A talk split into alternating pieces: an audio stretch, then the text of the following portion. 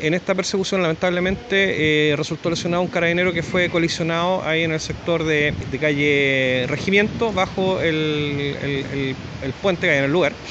y eh, los antisociales fueron finalmente detenidos eh, cuando terminaron su loca carrera en la intersección de Juan Soler Manfredini, esquina Copiapó. Dos de los detenidos fueron, fueron, fueron trasladados hasta acá hasta el hospital base de la región